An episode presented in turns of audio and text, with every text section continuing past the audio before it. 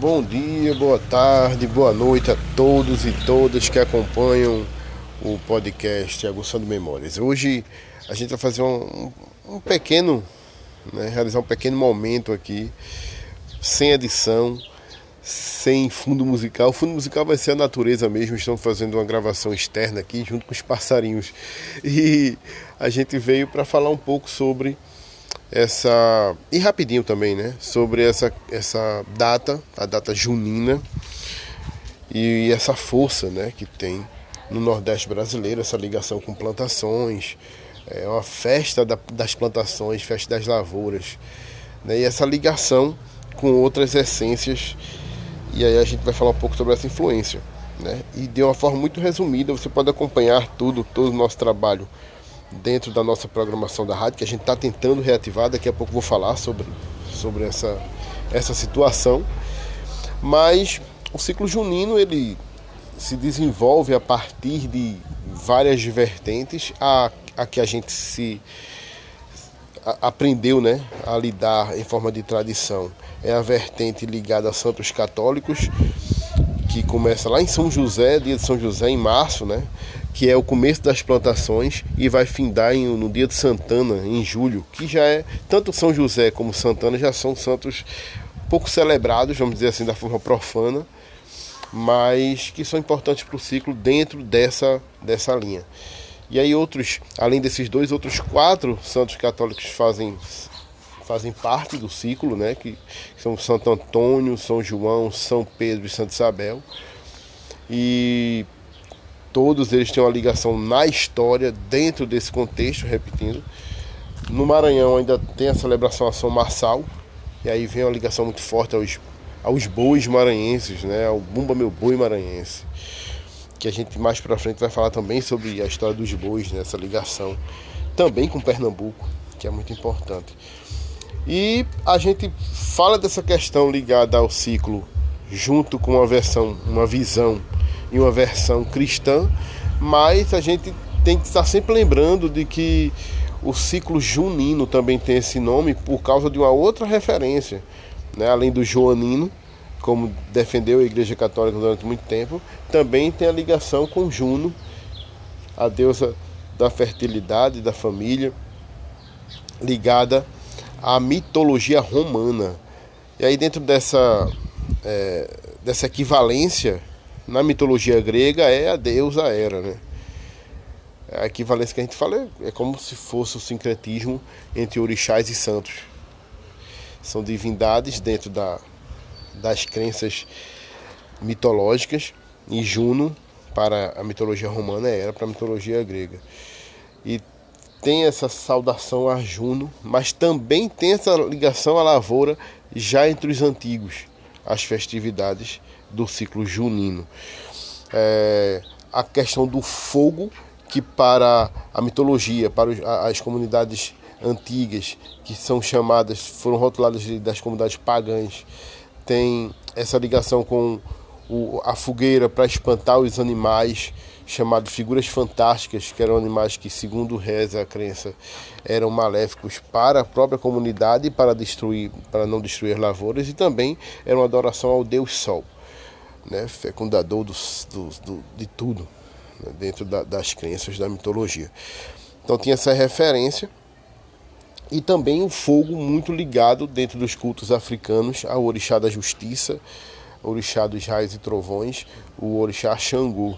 Então ele é celebrado também nesse período do ciclo junino. Então o fogo tem essas três ligações: a ligação cristã, a ligação é, da mitologia romana e a, e a ligação dos, dos, cultos africanos. Na cristã, a fogueira é acesa, fazendo dentro dessa, dessa é, narrativa cristã a, uma referência ao nascimento de João, né, que foi uma, uma, uma, uma forma de Maria avisar José que João tinha nascido, que era para José ir buscar Maria, que Maria estava ajudando a sua prima Isabel a mãe de João, por isso que Santa Isabel também é celebrada nesse, nesse ciclo. É, e aí, João é um dos poucos santos que são celebrados. Não sei se é o único ou se é um dos poucos, mas normalmente, dentro da, da, da realidade cristã, da, da, literatura cristã, narrativa cristã, os santos são celebrados no, no dia da sua morte. No caso de João, é no dia do seu nascimento, né? São João Batista. Então, essa, a questão da fogueira para a mitologia cristã tem essa ligação com João.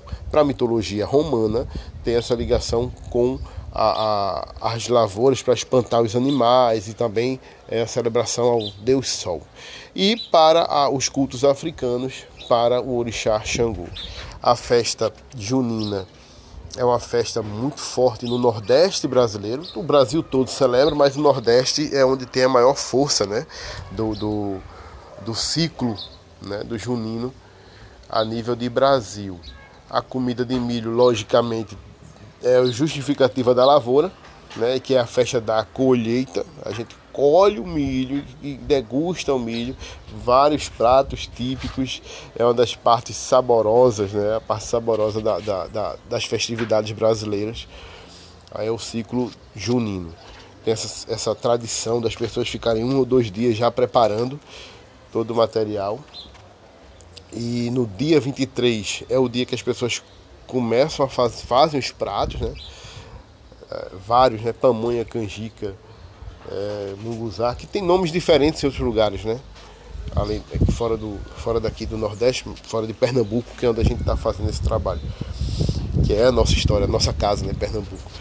E no, a partir da parte da noite, né? Da, após acender fogueira, as pessoas começam a degustar e brincar e curtir forró nos palhoções. Né? Algumas ruas ainda se, se enfeitam, as famílias se juntam para enfeitar as ruas e, e fazem suas festas particulares, entre aspas, eu digo particulares entre aspas porque é a festa da rua, mas é para a comunidade de uma forma geral, quem quiser ir brincar e se divertir, assando milho, comendo comidas de milho, comendo, fazendo também seu churrasco, tomando sua cerveja, seu guaraná e dançando muito forró.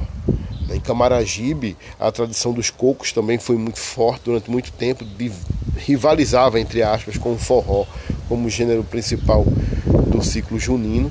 Em outras partes do estado, o forró, forró pé de serra, sempre foi o, o auge, né? O auge da, do brinquedo, da brincadeira. No, em Arco Verde também, essa questão do coco, muito forte.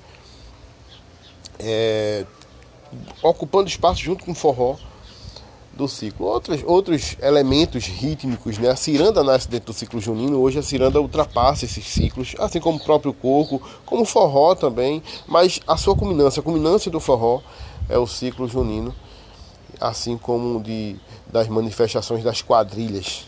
Né? Em outra oportunidade a gente vai falar sobre as quadrilhas também.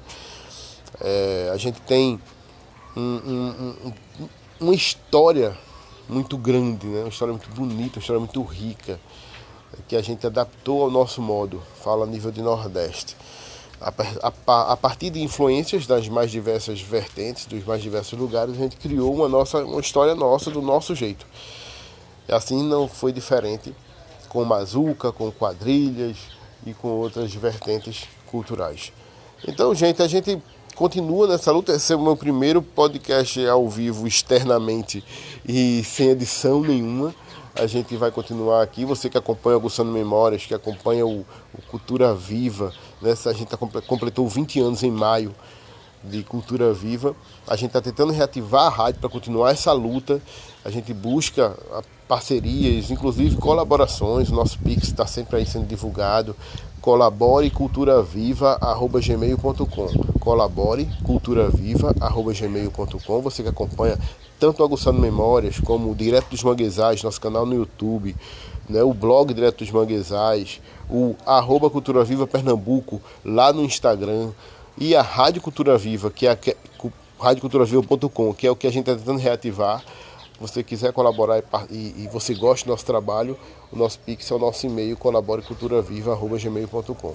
Um forte abraço, espalhe essa notícia. Aguçando Memórias conta história, conta, conta várias histórias, a gente tem recortes de programas que a gente já fez com muita, muita, muita sacada legal, muita história legal e que a gente está compartilhando sempre aqui. Um forte abraço E boas festas para todo mundo. Aproveitem. Todos nós merecemos. E cuidem-se, não se esqueçam.